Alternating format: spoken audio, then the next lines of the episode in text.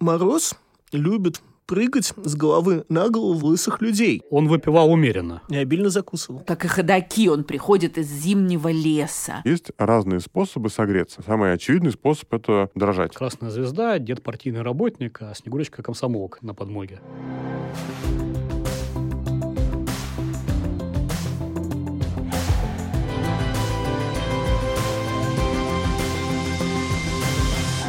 Всем привет! Вы слушаете первый выпуск подкаста «Просто такая генетика» от медико-генетического центра «Генотек». И я, его ведущий Данил Кузнецов, научный журналист и главный редактор научно-популярного портала IQHSE Высшей школы экономики. Такое название для подкаста выбрано не случайно. Именно этой фразой мы часто пытаемся объяснить свои или чужие сверхспособности. Просто такая генетика. Например, почему один человек может есть и не толстеть, а другой нет – Вместе с нашими гостями, докторами, учеными, исследователями, мы попробуем разобраться, зачем нужно изучать гены, что геном может рассказать о наших предках или здоровье, и многое другое. Сегодня, накануне Нового года, мы решили поговорить о сказочных персонажах, сопутствующих этому празднику, их удивительных особенностях и о том, могли бы они существовать в реальности и за счет каких биологических механизмов. У нас в гостях генетик, глава генотек Валерий Ильинский, а также учительница истории, блогер Тамара Эйдельман и филолог, специалист по происхождению слов, игрок «Что, где, когда», чемпион России по «Что, где, когда», чемпион мира по «Что, где, когда», человек огромной эрудиции, научный журналист и редактор портала Полит.ру э, Максим Руссо. Что ж, я предлагаю начать с самого главного персонажа, который у нас есть. В разных странах его называют по-разному. В США он известен как Санта-Клаус, во Франции Père Noël, в Италии Babbo Natale, в Англии Father Christmas, в Финляндии Joulupukki. Практически в каждой стране есть либо отец, либо Дед Мороз. Можете рассказать, кто они, откуда появились и являются между собой родственниками? Ну, вы знаете, они, конечно, родственники, и при этом, как ни странно, странно, в общем, тут можно увидеть две линии. То есть, с одной стороны, они появились не так давно. Где-то в 19 может быть, даже в 20 веке. Ну, в 19, 19 подарим им. С другой стороны, у них очень древние корни. И это вот такое странное сочетание. Вот то, что мы сегодня представляем себе, когда говорим о Дед Морозе, о Санта-Клаусе, это, в общем, фантазия людей последних полутора, ну или там двух веков, которая была как-то оформлена, и потом постепенно вот в 20 веке превратилась в такую обязательную принадлежность Рождества и Нового года.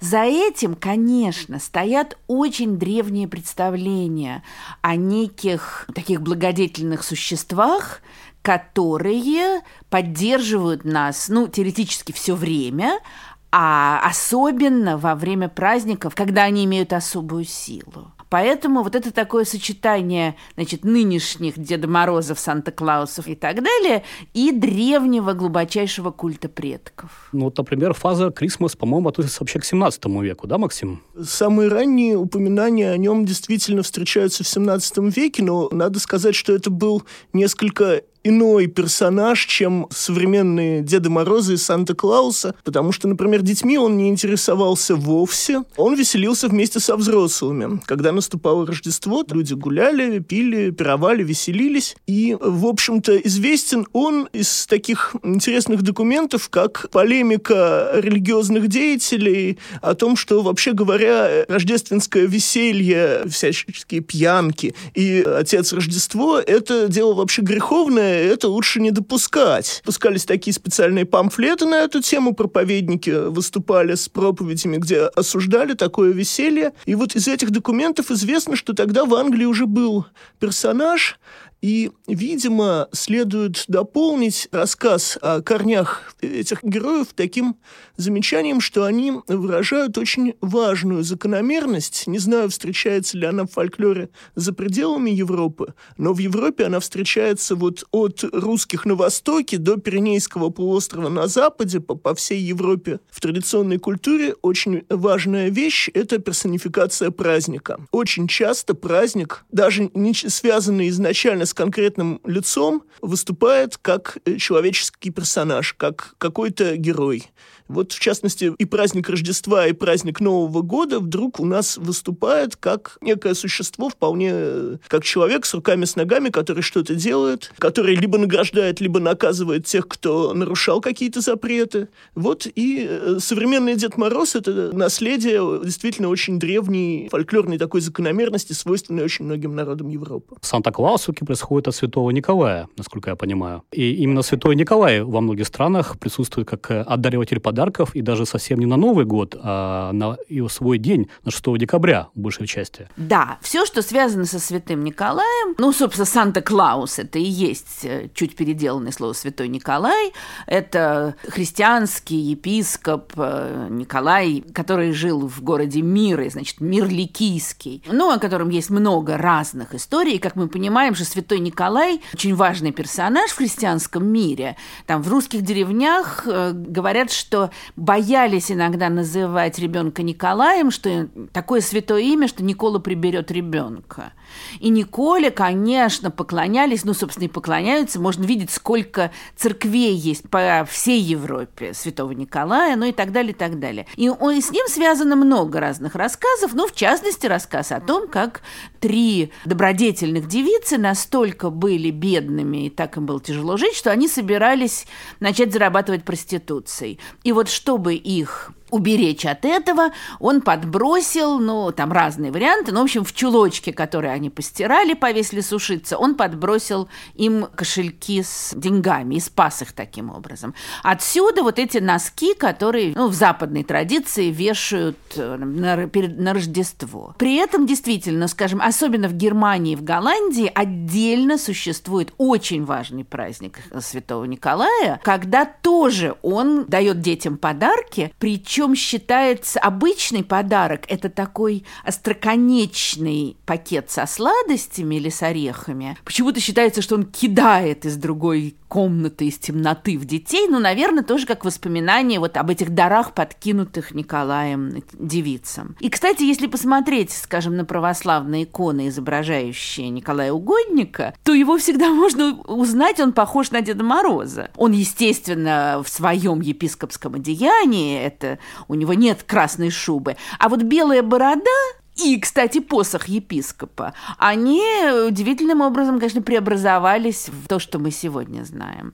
Но, конечно же, как и многие очень другие христианские обряды, они оказались приурочены к более древним языческим праздникам. И в конце года, в декабре, у самых разных народов, у скандинавов, у древних римлян, у древних славян, конечно, были праздники, связанные с вот этим переходом от одного года к другому. И поэтому истории про святого Николая и все рождественские обряды, они смешались вот с этим более древним пластом. А почему все-таки вот везде отец, дед, и почему в России дед? Как вообще появился Дед Мороз у нас? Это, конечно, не случайно. Ну, давно замечено, да, что Дед Мороз – странное существо, у которого сейчас у нас есть внучка, но нет детей. И вообще непонятно, что это. Или дед, или отец. Но он э, не выглядит таким каким-то дряхлым и старым. Вот можно вспомнить, что, например, в Польше, в Беларуси есть день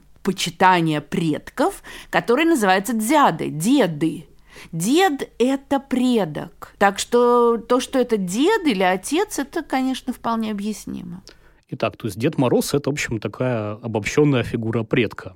Да, конечно. Ну вот я слышал, но подозреваю, что это ничем не оправданная легенда, что и у самого Деда Мороза были предки. Например, ну, прототипа, да, святого Николая была мать, э, злая колдунья Лауха, или Лоуха, не знаю даже, как правильно по-фински, из карело-финского эпоса, похожая на нашу Бабу-Ягу. Это правдивая легенда или какой-то вымысел? То это какие-то уже такие построения сегодняшние. Вернее, скажем так, старуха, живущая в лесу, как Баба Яга. Это вовсе не злая ведьма, какой мы себе представляем в современных пересказах сказок. Калевала, кстати, из которой мы черпаем основные наши представления о финском эпосе, это, в общем, творение тоже человека XIX века, который обработал Ленард эти легенды, много чего своего добавил. А вообще, вот если вспомнить, Баба Яга – это как бы более аутентичный персонаж, как мне представляется, чем Лоуха. Мы всегда привыкли, что она такая злобная. Что она делает? Она пропускает Ивана Царевича или там Иванушку-дурачка и так далее, и так далее, через свою избушку, через такой портал, который ведет в царство мертвых, в общем-то, в заколдованный лес. Она ему помогает ведь всегда. Она говорит, куда идти, как справиться с Кощеем Бессмертным и много всего другого. Ну и давно великий филолог Владимир Яковлевич Проб э, заметил то, что Баба-Яга, она лежит в своей избушке, нос потолок врос, у нее костяная нога, то есть здесь явно какие-то отсылки э, к покойнику, лежащему в гробу. Это тоже предок. Так что в этом смысле она родственная. Вот эти все старушки в лесу, которые тоже в разных, начиная с эпоса о Гильгамеше Вавилонского. Эти старушки в лесу – это, конечно, тоже предки, но, может быть, женского полу. Мы все это знаем по легендам, а вот сейчас, конечно, есть методы определить это все гораздо точнее. Вот вы знаете, я в 2016 году делал себе генетический тест как раз-таки в компании Genotech, и вот выяснилось, что у меня 30% финских генов, причем это было совершенно неожиданно, причем я попадаю именно в страту чистых финнов, вот. У меня только пять. Я, видимо, от более северных предков произошел, да? Даже можно посмотреть там вот хромосомы, какая там половинка хромосом, какой участок именно вот произошел от финнов. Очень интересно. Если предположить, да, что Дед Мороз живет в наше время, он такой живой там, да, где в Великом Устюге, где он там находится, тоже бы захотел проверить, откуда он происходит. Действительно ли Лоуха его мать, бабушка, он является ли он родственником Юлу Пуки в Лапландии? Валерия, как бы, как это можно было бы сделать? Какие механизмы есть для этого? Ну, вообще современные генетические тесты, они, кроме того, что могут там примерно оценить этническое происхождение человека, то есть, ну, буквально сказать, какой участок генома или какую там долю вашего генома похожа на те или иные народы, он позволяет, конечно, и отчасти воссоздать родословную, то есть, если у вас есть несколько родственников, которые прошли генетическое тестирование, то мы можем с помощью ДНК-теста сказать, что вот эти два родственника приходятся друг к другу например, матерью и сыном, вот эти два родственника, они там племянники, а это там дедушка и внук и так далее. Поэтому, конечно, если бы мы могли бы сделать всем сказочным или не сказочным героем э, генетические тесты, то, ну, по крайней мере, вот такую связь можно было бы установить точно. Если мы говорим, например, про связь между матерью и сыном, то у них должны по, по, по законам генетики совпадать примерно 50% их генов.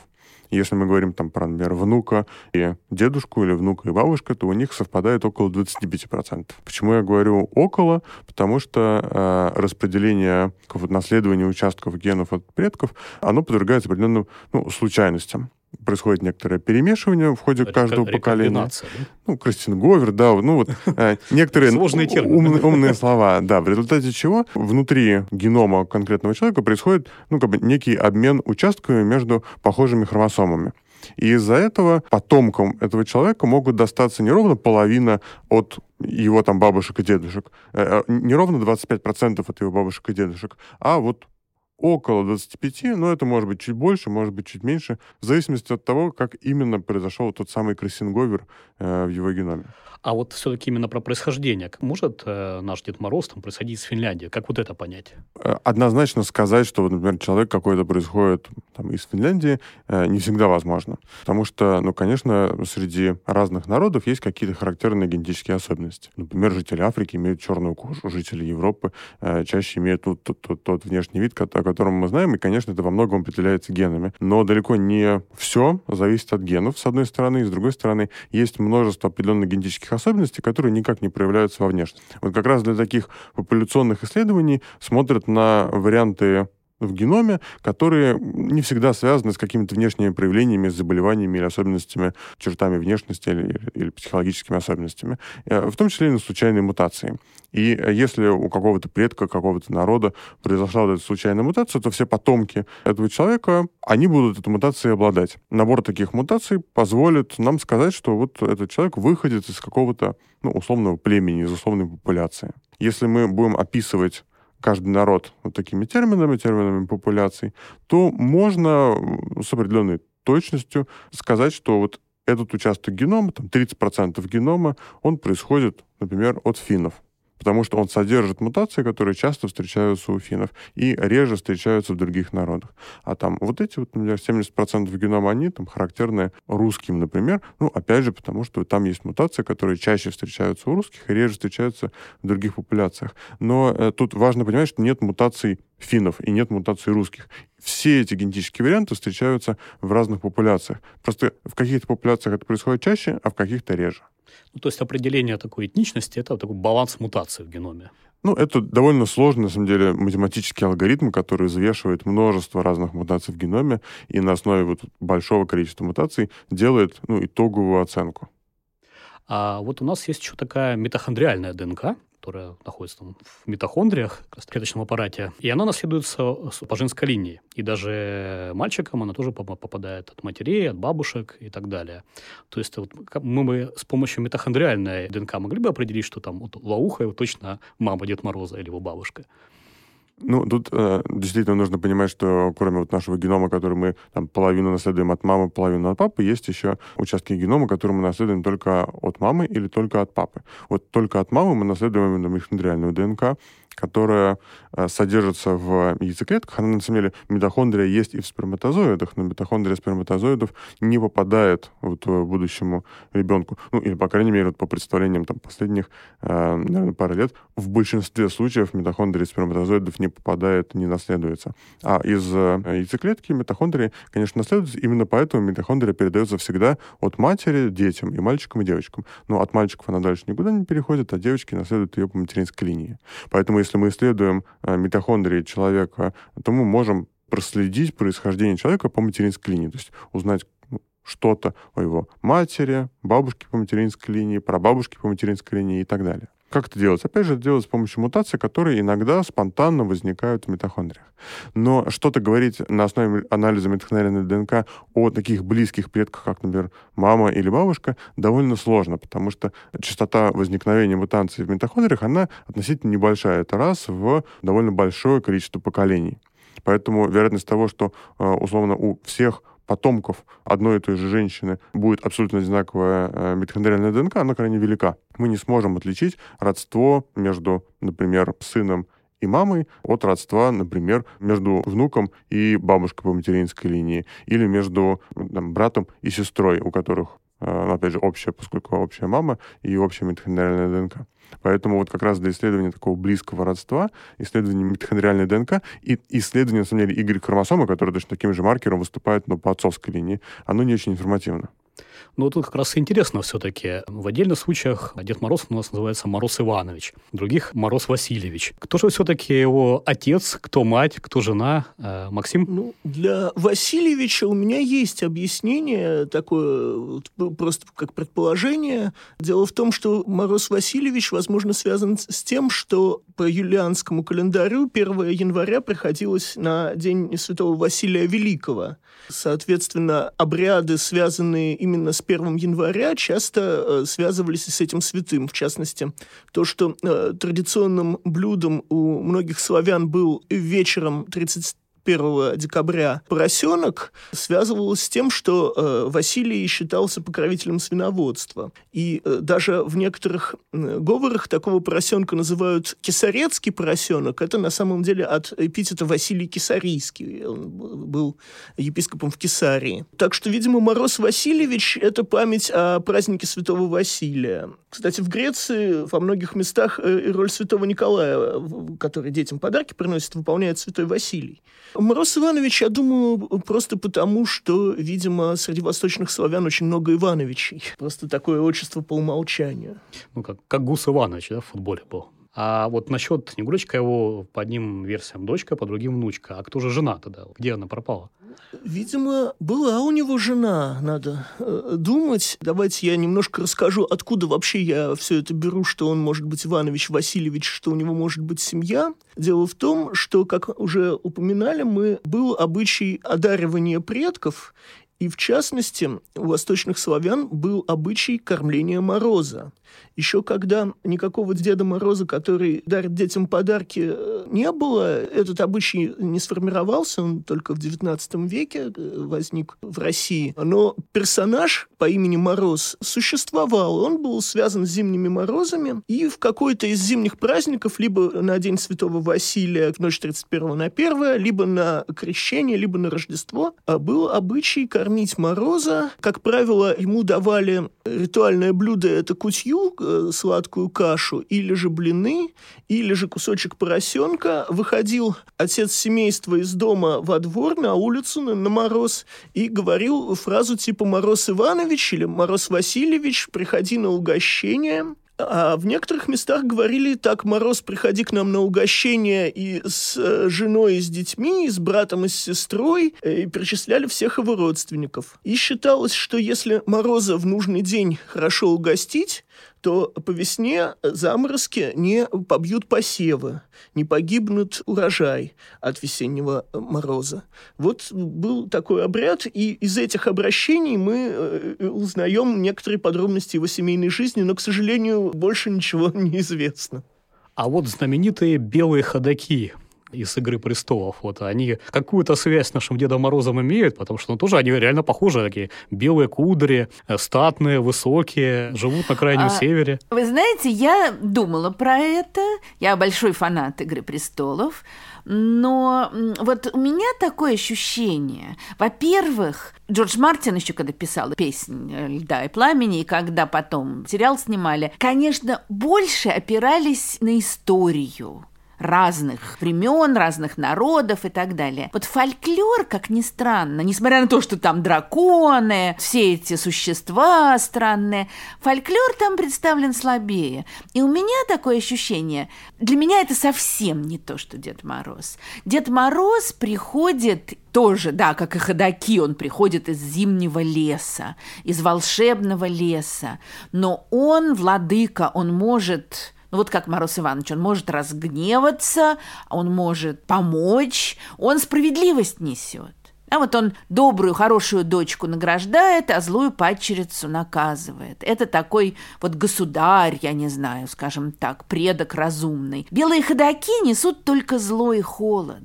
Это совсем другая образная система. Ну и, кстати, все-таки я не согласна, что они похожи на Деда Мороза. Они уж больно мерзостные. И их можно победить, в отличие от Деда Мороза. Ну да, наш генерал Мороз э, непобедимый. Да. Мы поговорили о том, что он может там, происходить от финских предков Дед Мороз, может быть, там все Николай угодники, там, э, святые Николай, вернее, его родственники по всей Европе есть э, поэма Некрасова, да, «Мороз, красный нос». Ну, не знаю, просто у меня такая ассоциация. Есть такой э, футбольный, был такой футбольный тренер, Алекс Фергюсон э, возглавлял МЮ, и у него тоже, он просто что у него красный нос. И вот я интересовался, откуда это происходит, и узнал, что, в общем, у англичан действительно очень распространена такая болезнь, как розация. Может ли Валерий Дед Мороз быть, на самом деле, там, иметь предков в Англии и страдать от такого заболевания, как розация? Вообще, откуда оно появляется, как бы, почему? Кстати, является ли холод, вызывает ли его холод? Ну, розация, давайте, чтобы вы все понимали, это заболевание кожи, которое часто встречается там, после 30-40 лет, но на самом деле встречается не только в Англии, но и вообще в целом у, у разных людей. Но из интересного это заболевание чаще встречается у женщин, нежели у мужчин. У мужчин оно тоже бывает, но все-таки вот там чаще всего оно начинает проявляться у женщин. Как раз вот после 30-40 лет. У этого заболевания есть множество разных причин. Воспалительное. Мороз теоретически тоже может стать причиной этого заболевания заболевания, и генетические факторы там тоже играют определенную роль, но как-то вот одной причины которая может вызвать эту розацию, э, ее пока что нет. Точно так же, как и нет какого-то такого суперэффективного лечения этого заболевания. Оно вот, знаете, как появляется, непонятно из-за чего. Есть генетическая предрасположенность к ней, конечно, но, опять же, вот эта генетическая предрасположенность никак не зависит от того, откуда человек родом примерно у всех жителей Европы вот это генетические маркеры, которые повышают риск розации. Это какие-то конкретные гены? Ну, этот признак изучался, да, там есть определенные генетические маркеры, которые связаны, статистически связаны с риском развития розации, но их частота не сильно отличается в разных популяциях. Что наш Дед Мороз, он живет э, где-то на севере, в зимнем лесу, приходит с холодом, по многим описаниям с его волос падает иней. В общем, будучи пожилым человеком, он достаточно долгое время проводит на холоде. Есть какие-то, опять же, физиологические возможности? Ну, предположим, что Дед Мороз реальный человек, ну, конечно, волшебный, но реальный. Есть ли какие-то биологические предрасположенности выносить холод? Ну, они, конечно, есть. В целом человек, как и там, многие другие теплокровные организмы, у них есть определенные системы, которые позволяют вырабатывать тепло потому что ну, организму нужно поддерживать постоянную температуру вне зависимости от того, какая температура снаружи. Если снаружи жарко, то организм выделяет пот, таким образом охлаждается. А вот если холодно, то есть разные способы согреться. Ну, такой самый очевидный способ — это дрожать такое вот э, рефлекторное движение э, сокращения мышц, оно приводит к тому, что в мышцах химические вещества превращаются в тепло. И таким образом человек э, фактически согревается. И это такой базовый механизм согреться. Можно, условно, там побегать, попрыгать. Это такое осознанное действие. А если не бегать, не прыгать, просто замерзать, то человек начинает дрожать, таким образом согревается. Такой механизм есть практически у каждого человека, в, там, в каждом народе, вне зависимости от его происхождения. Но было исследование коренных народов Севера, которое показало, что у них есть и второй механизм, который позволяет напрямую конвертировать жир, подкожный жир, в тепло. То есть они э, обладают э, активным геном, э, белок которого позволяет просто брать жир из подкожных слоев и за счет этого обогреваться. Это такая особенность у народов, которые живут на севере. Такой механизм не встречается, например, у жителей Африки или у жителей, э, ну, вообще в целом экваториальных широт. Он встречается у, например, эскимосов, он встречается у многих э, коренных народов Америки, э, которые, собственно, происходят от, от наших российских жителей Крайнего Севера.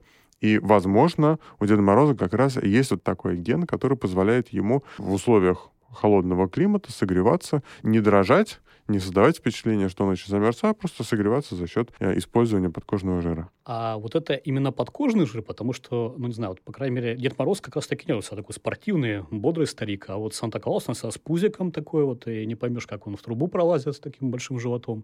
То есть как раз это ему нужно для того, чтобы поддерживать теплообмен. Слой подкожного жира есть у каждого человека. У кого-то он чуть больше, у кого-то он чуть меньше, но он в любом случае есть. Если мы посмотрим на, в принципе, жителей северных, то у них, как правило, как бы вот этот слой подкожного жира больше, и причем он зачастую еще расположен, а, в том числе и на лице, так, чтобы защищать э, те участки кожи, которые, ну, с одной стороны, подвергаются охлаждению, например, там щеки, а с другой стороны, ну, собственно, там, в принципе, у таких людей больше жира, потому что жир, ну, это способ запасать энергию. С точки зрения эволюции такие люди ну, не всегда могли каждый день найти себе пищу, каждый день сытно поесть, поэтому такой способ запасать жир в теле у них довольно сильно эта способность развита. И, конечно, этот жир используется и для того, чтобы ну, просто поддерживать организм, и в том числе и для обогрева. Это именно подкожный белый жир, потому что есть еще бурый жир, который якобы тоже играет большую роль в теплообмене. Его гораздо меньше, но он как раз-таки более активен. Ну, тут вот, а, опять же, вопрос в том, какой именно жир сжигается, какой жир выступает просто как теплоизолятор. И белый, и бурый жир, они играют довольно важную роль вот в целом у людей для поддержания постоянной температуры тела. Но, конечно, бурый жир довольно активен, но вот этот там, обыкновенный жир, который белый, который накапливается под кожей, когда люди говорят, что вот у человека там лишний вес, в том числе и этот жир защищает человека от охлаждения, просто изолируя внутренние слои тела от холодных э, внешних условий. Ну, то есть можно предположить, что таки Дед Мороз у нас Алиут. Ну, возможно, он им родственен, по крайней мере. Ну, вот мы выяснили, да, что все-таки это пожилой человек, то есть как минимум отец, а вообще и дед, и, наверное, ему уже, если даже по российским меркам, как минимум 200 лет. Тамара, а вот вообще, что известно из легенд о его такой деятельности? Вот до праздников, во время праздников. То есть, окей, Санта-Клаус там лазит по крышам и залазит в трубу, таскает мешки подарков. А наш Дед Мороз, он как, грузит ящики с подарками на сане, там, управляет упряжкой. Какая вообще у него активность? Чем он занимается в будние дни и на праздники? Идея вообще подарков и того, что там дарить подарки детям, это, конечно, возникло только в XIX веке и только сначала в высших слоях общества, обжорство. Ну, это вообще связано с изменением отношения к детям. До 18 века вообще мало где детей за людей считали, а еще подарки им дарить. Поэтому, конечно, Дед Мороз, он не столько, вот изначально этот Мороз, он не столько дарит подарки, сколько он гарантирует некоторые вещи на будущее. Ну, собственно, это главный подарок. Его задача вот в эти дни э, конца декабря, начала января, когда он, собственно, активен, он гарантирует весь будущий год. Потому что это такое магическое время, которое определяет очень многое на будущее. Поэтому здесь вот тоже уже говорилось про поросенка, которого едят. Э, это, конечно, не случайно, потому что свинья много дает приплода. Так вот все будет. Или там был обряд, когда хозяин прятался, и якобы его было не видно за пирогами за столом, хозяин дома. То есть будут такие пироги весь год, что людей будет не видно. Вот сколько будет всего. Но мы не видим его едящим, выпивающим и так далее, да? Хотя, конечно, вот на изображениях последнего времени Деда Мороза всегда, как и Санта-Клауса, изображают таким вот явно человеком, а он любит поесть, попить, повеселиться. Вот он такое воплощение обжорства новогоднего, которому мы все, к сожалению, привержены. Хотя не знаю, почему, к сожалению. Это вот фраза из 21 века. Потому что обжорство на новогодние праздники – идущая еще из Древнего Рима, где на Сатурналии тоже обжирались, конечно, вообще вот в конце декабря. Это тоже, это магическая вещь. Когда мы много едим, мы как бы еще едим с Дедом Морозом, ну и с другими существами, которые рядом с нами присутствуют. И вот дальше тоже так все будет. И весь год будет такой замечательный. А что он делает все остальное время, тоже такая не совсем понятная, конечно, вещь. Вот мне представляется, он как бы замирает. Он где-то там в лесу находится. Скажем, вот на Руси считали, что есть существа, которые на зиму уходят под землю.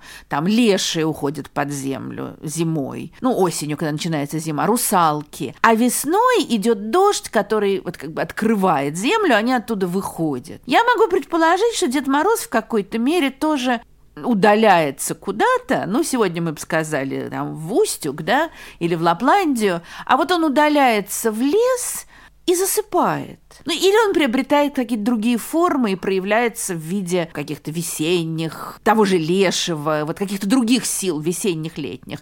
Но как Дед Мороз, он в как это с биологической точки зрения, иберна, гиб, иб, как это по-русски? Падает забыла. спячку. Да, в спячку, вот, конечно, hibernation, забыла, как это сказать по-русски. И все, да.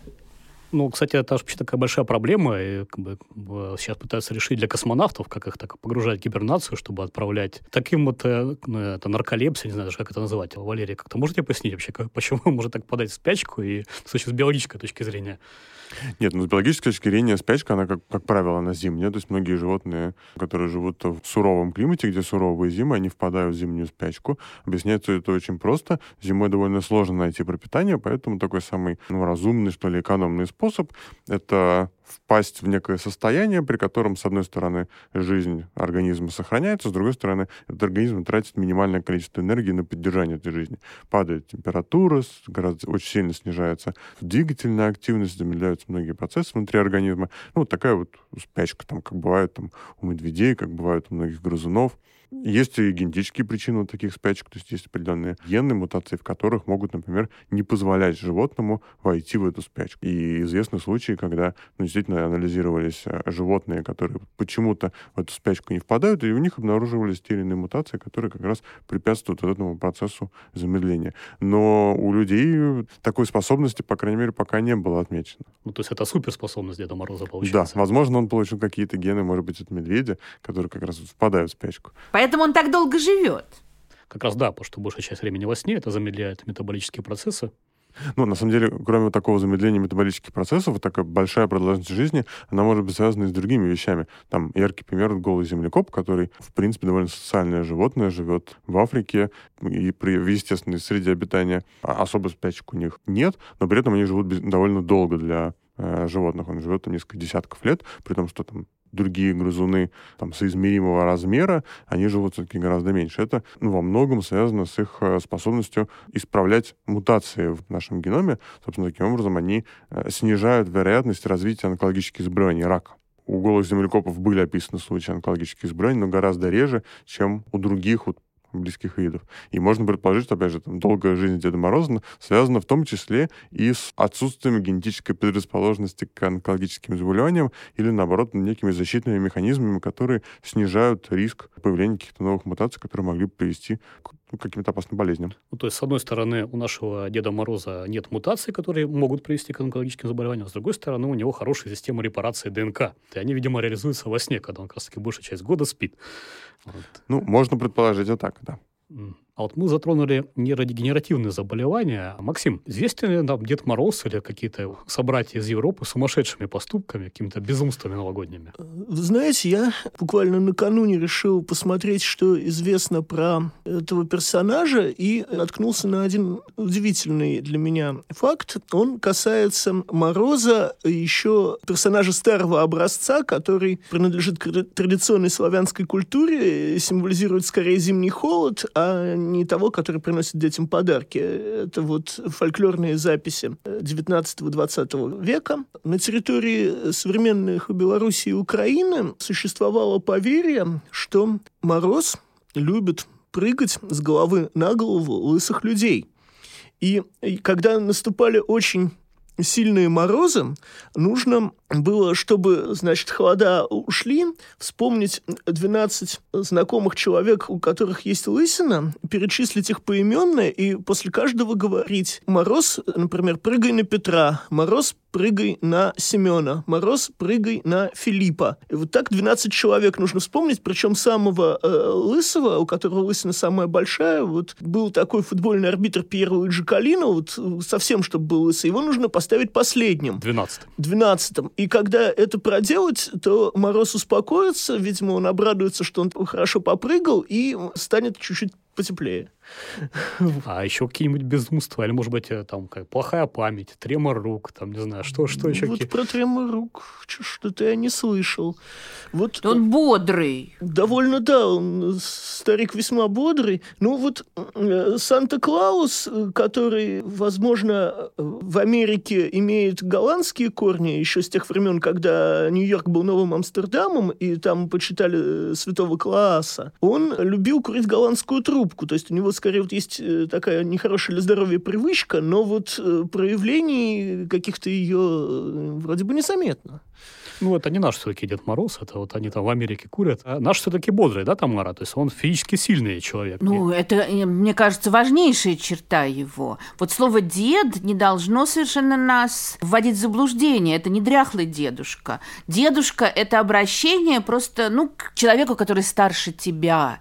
Это, кстати, в средневековой Руси очень хорошо видно, когда все отношения власти и подчинения, они через родство. Какой-нибудь там там государь-отец или младшего дружинника называют отроком, то есть юношей. Это так выстраивается. Или ты один князь, младший брат другого. Вот здесь тоже он дедушка, потому что он старше нас. Он же воплощает в себе силу природы. У него не может появиться тремор, ему не может быть вредно ни курение, ни пьянство, ни обжорство, ничего. Он выше этого, сильнее этого. Тамара, вот вы как раз-таки подняли такую интересную тему про кормление Деда Мороза. Максим тоже говорил про угощение. А хотелось бы еще про выпивку поговорить. То есть, э, когда тут э, сотни Дедов Морозов ходят по улицам Москвы, в мирные времена, когда у нас тут не было пандемии, да, все их любили пригласить, там, э, угостить чарочкой водки, не знаю, там, кто чем. Дед Мороз уже, по идее, после обхода тысяч квартир должен быть, быть уже не, так очень сильно пьян.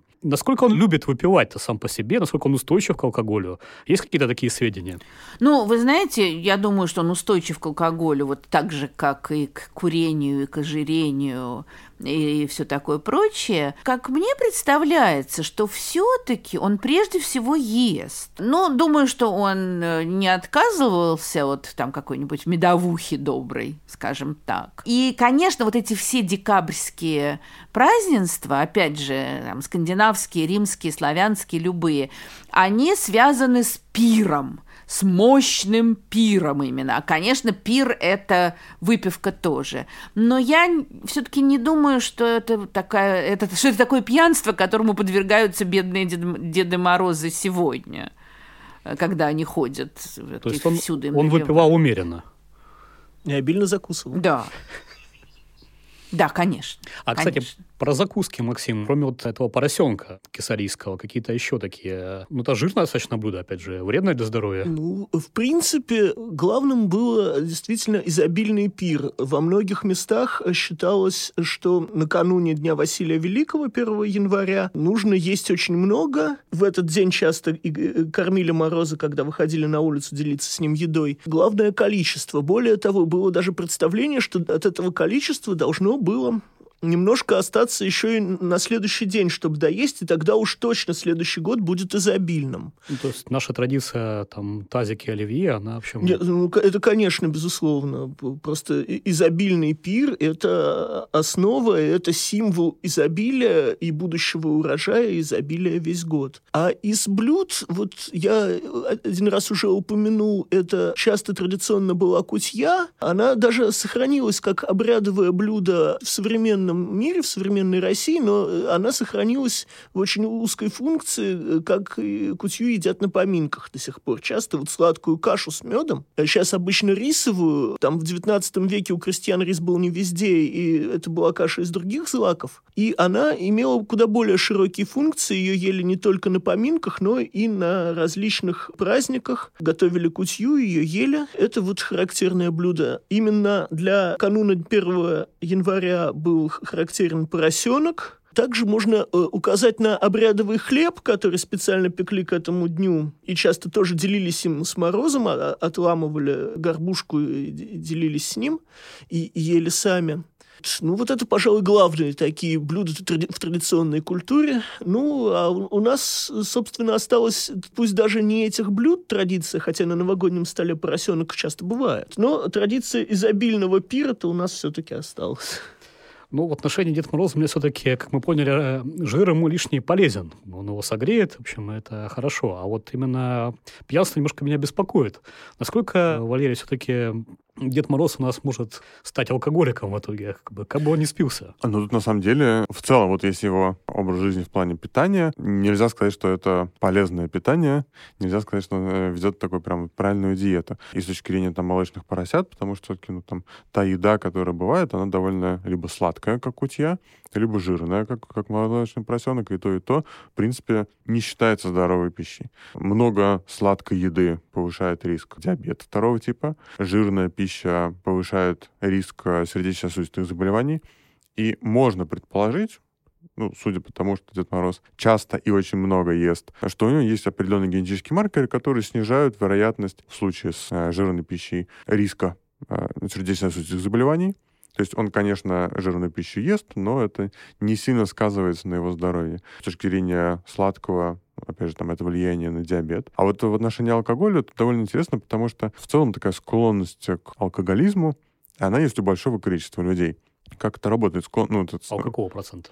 А, это зависит от, от популяции. Если говорить там про Россию, то больше половины, на самом деле, жителей России. То есть у нас четырех два имеют, э, скорее всего, вероятность. А, они имеют, они имеют вероятность, но, опять же, как эта вероятность работает? Есть довольно много разных генов, которые взаимосвязаны с риском стать алкоголиком. Есть гены, которые отвечают за физиологические процессы в организме, есть много генов, которые отвечают за психологическую зависимость. Вот если говорить про физиологические особенности, Алкоголиком может стать человек, который э, в результате употребления алкоголя не чувствует сильного отравления, не чувствует э, сильного похмелья. Собственно, алкоголик — это человек, который уходит в запой. Чтобы уйти в запой, нужно иметь возможность, просто физическую возможность, пить несколько дней подряд. Если вам уже после там, первого дня плохо и тяжело, вы не сможете пить много дней подряд. Это физиологический процесс в организме. Собственно, а, алкоголь, спирт, он а, в организме постепенно разрушается. Сначала относительно токсический продукт, а потом токсический продукт выводится из организма уже в виде нетоксического. Вот если этот токсический продукт в организме накапливается, то человек испытывает как раз те самые симптомы отравления, похмелья. И такой человек не склонен стать алкоголиком. Но вот если говорить там про славян, жителей вообще в целом э, Европы, многие люди вполне нормально могут усваивать алкоголь и довольно неплохо себя чувствовать. Причем, опять же, это там очень часто встречается у тех народов, которые культуре своей употребляют много вина, производят много вина, употребляют много вина у них такие гены встречаются чаще. А, например, у азиатских народов это встречается реже, поэтому у азиатских народов как раз вот с употреблением алкоголя возникают сложности. И это вот кроме там азиатских народов еще и тоже часто встречается у жителей Крайнего Севера. Алеута, да, как раз да, жители Крайнего Севера тоже склонны к разным проблемам, связанным с употреблением алкоголя.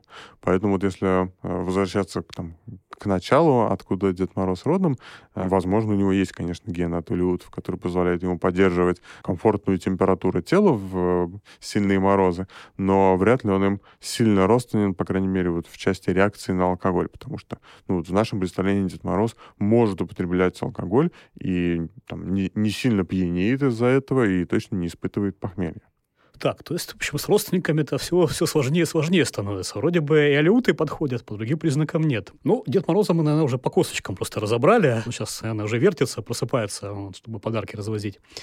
Да а, уже пора. Да. А, ну, как бы хотелось бы все-таки понять про его то ли дочку, то ли внучку.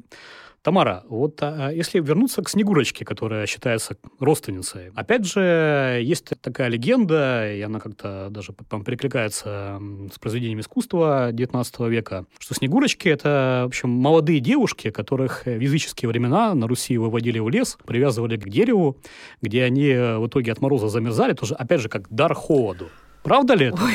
Ой, это что-то... Ну, понимаете, бывало действительно, что в какие-то сложные моменты приносили жертвы там, лесным силам. Э, якобы, не знаю, насколько можно этому верить, но в 1925 году писали в газете, что в Ленинградской области хотели там девушку-медведю отдать, ну, наверное, чтобы с голодом справиться или что-то в этом роде. Все-таки мне очень сильно сомневаюсь, чтобы это было действительно. И мне кажется, это тоже, ну, чтобы это было, по крайней мере, так регулярно, что это тоже такие фантазии или полуфантазии XIX века.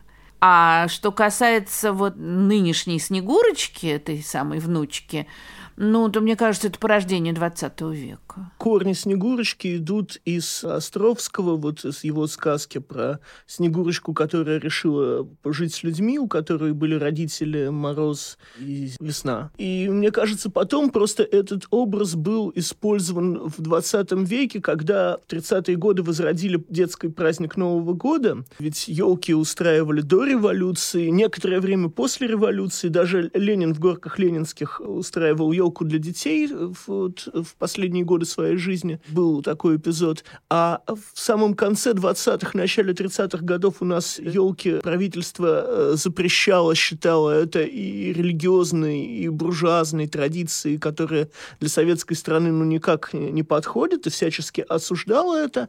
А э, в 1935 году, после статьи в «Правде», которую написал член э, ЦК Постышев, «Давайте устроим детям хорошую елку», вновь вновь решили устраивать новогодний детский праздник, уже очищенный от, конечно, всяких религиозных аллюзий, никакого святого Николая, конечно, никакого младенца Христа, и звезда на елке — это коммунистическая звезда, а не вифлеемская звезда. И тогда очень быстро появляется Дед Мороз, но Дед Мороз, как выясняется, он присутствовал на детских елках и до революции. Впервые он появлялся там в 1890-х годах. Вот даже не Святой Николай, а именно веселый дед, который дарит подарки. Так что он был. И с ним вот появляется то ли дочка, то ли внучка Снегурочка. Возможно, просто придумывая сценарий первых детских праздников, э, в 30-е годы решили обратиться к этой идее Островского, что у него есть Снегурочка. И это было удачной идеей такой. Это как раз такой парный персонаж, который да. помогает. Получается так, что у нас красная звезда, дед партийный работник, а Снегурочка комсомолка на подмоге. А вот опять же, да, то есть пожилой человек, а дочка такая юная. Как так возможно? В целом э, у мужчин способность зачать ребенка в довольно зрелом возрасте тоже присутствует. Как бы тут э, нет каких-то больших физиологических сложностей. Э, с возрастом, конечно, появляются разные спонтанные мутации, в том числе и в половых клетках у мужчин. Из-за этого риск рождения детей с разными хромосомными аномалиями, он увеличивается. Но даже если говорить вот про синдром Дауна, синдром Дауна во многом зависит от возраста матери, но не от возраста отца. Конечно, тоже зависит, но вот все-таки возраст матери играет гораздо больший вклад в риск рождения ребенка с синдромом Дауна, чем возраст отца. Поэтому в целом, э, даже если считать, что Снегурочка — это дочка Деда Мороза, то ну, почему нет? А с потенцией? Ну, а это уже вопрос, опять же, образа жизни и активности. Эм, если вести здоровый образ жизни, то и с потенцией все будет хорошо. Так, ну хорошо, в общем, Дед Мороз у нас активен во всех отношениях. Тут бы вот еще хотелось бы немножко вернуться к его помощникам. В Европе был такой Крампус, который был получеловеком, полуживотным. Тамара, э, у нас в России есть какие-то такие помощники, которые были бы чем-то таким не совсем человеческим. Вы знаете, я думаю, что... Ну, то есть у нас Дед Мороз не приходит на елку с крампусом, да, ну, там может быть какой-нибудь заяц оказаться, ну, если это детская елка сегодня. Но если мы представим себе святки 19 века, колядки, что делают колядующие? Э, они переодеваются, причем переодеваются очень характерно. Это сегодня там можно кем угодно нарядиться. Очень любили одеваться медведем или козлом, вот к вопросу о том, что на Западе эти помощники э, мохнатые, рогатые. Вот у нас ровно то же самое. Или просто вывернуть шубу наизнанку. То есть это все, с одной стороны, приметы иного мира, где все наизнанку. А с другой стороны, это такие тоже древние животные предки, потому что вот в этом самом мире, которым управляет ну, скажем, условно говоря, Дед Мороз и какие-то другие силы, там очень важны разные животные волшебные существа. Это там, очевидно, восходит к тотемам древним, к древним волшебным животным предкам, которых когда-то верили, наверное, и наши предки тоже. И вот когда каледующие, там, ряженые, не обязательно даже каледующие, вот ряженые ходят, одевшись такими странными волшебными животными или волшебными существами, они ведь, по сути дела, тоже, они помогают Деду Морозу. В чем суть вообще любого такого праздника календарного? Он помогает дальше двигаться году вот этому вечному колесу смены времен года, жизни. Он помогает дальше существовать жизни. Для этого вот в такие темные времена, когда день такой короткий, ночь такая темная, так холодно, еды мало, нужно магическим образом завести машинку. То есть зажигать побольше огней, тоже с Древнего Рима, из Древней Скандинавии идет. Есть больше жирного, сладкого. Это можно объяснить биологически, очевидно. А можно магически переодеваться вот этими странными существами. Поэтому все те, кто вот таким образом празднуют эти праздники, они есть, мне кажется, помощники Деда Мороза. Ну вот э, как раз-таки тоже бы хотелось понять биологически, это настоящие какие-то существа. То есть получается это такое химера человека и животного. Может ли Дед Мороз таких создавать для себя? Ну, на самом деле, технически это создавать химер межвидовых э, химер э, ученые могут сейчас. Был довольно интересный эксперимент еще в 80-е годы прошлого века, когда ученым удалось создать химеру овцы и козы. Что такое вообще, в принципе, химера? Химера — это организм, в котором есть клетки от двух разных видов. Ну и, соответственно, унаследованы признаки. Причем, поскольку это именно отдельные клетки, а не объединенный генетический материал, а вот в случае с химерой, например, овцы и козы, это же животного, это животное родилось, у него была голова козы, а тело, оно было покрыто овечьей шерстью. Правда, не целиком все покрыто овечьей шерстью. Там были определенные участки кожи, которые были все равно покрыты шерстью, как у козы. Но вот такое нечто среднее между овцой и козой. Э, подобных химер э, люди надеются э, создавать и между человеком и животными. Ну, зачем это может быть нужно? В первую очередь для того, чтобы выращивать органы идеальный вариант был бы какой, чтобы не ждать там донорских органов, это выращивать органы в животных, и потом их использовать для трансплантации. Но в целом вот получение таких химер, вот, существ, которые сочетают в себе черты человека и черты животного, их теоретически можно получить. Их не получают, потому что возникает огромное множество этических вопросов. А кто это? А это человек или не человек? Поэтому вот, вот такие эксперименты, они, как правило, заканчиваются на очень ранних стадиях эмбрионального развития, как раз на, на, на человеческими эмбрионами. Но, наверное, со временем этические вопросы будут как-то решены, и ну, вполне может так получиться, что будут э, химеры, например, свиньи, у которой будут человеческие почки. Это вряд ли будет как-то потрясающе выглядеть внешне, зато очень полезно для медицины. Мы можем предположить, видимо, что у Деда Мороза есть какая-то генетическая лаборатория в лесу, где он может ставить такие эксперименты. Где он может получать любых химер. На самом деле химеры-то встречаются не только вот в историях про Деда Мороза. Э, там критики Минотавр, яркий пример такой теоретической химеры. Да, сама химера, да. которая пошла слово. Ну что же, мы достаточно много узнали про Дед Мороза, про его родственников и помощников и про образ жизни, который он ведет. Оказывается, Дед Мороз даже впадает на большую часть года в гибернацию, это помогает ему избежать онкологических заболеваний. И снова порадовать нас новогодними подарками в этом году и в следующем. Это был подкаст «Просто такая генетика», который мы записали при поддержке стримингового сервиса Storytel. Подпишитесь на нас в Apple Podcast, CastBox, Яндекс Музыки и Google Подкаст, чтобы не пропустить новые эпизоды. Всем пока! Пока!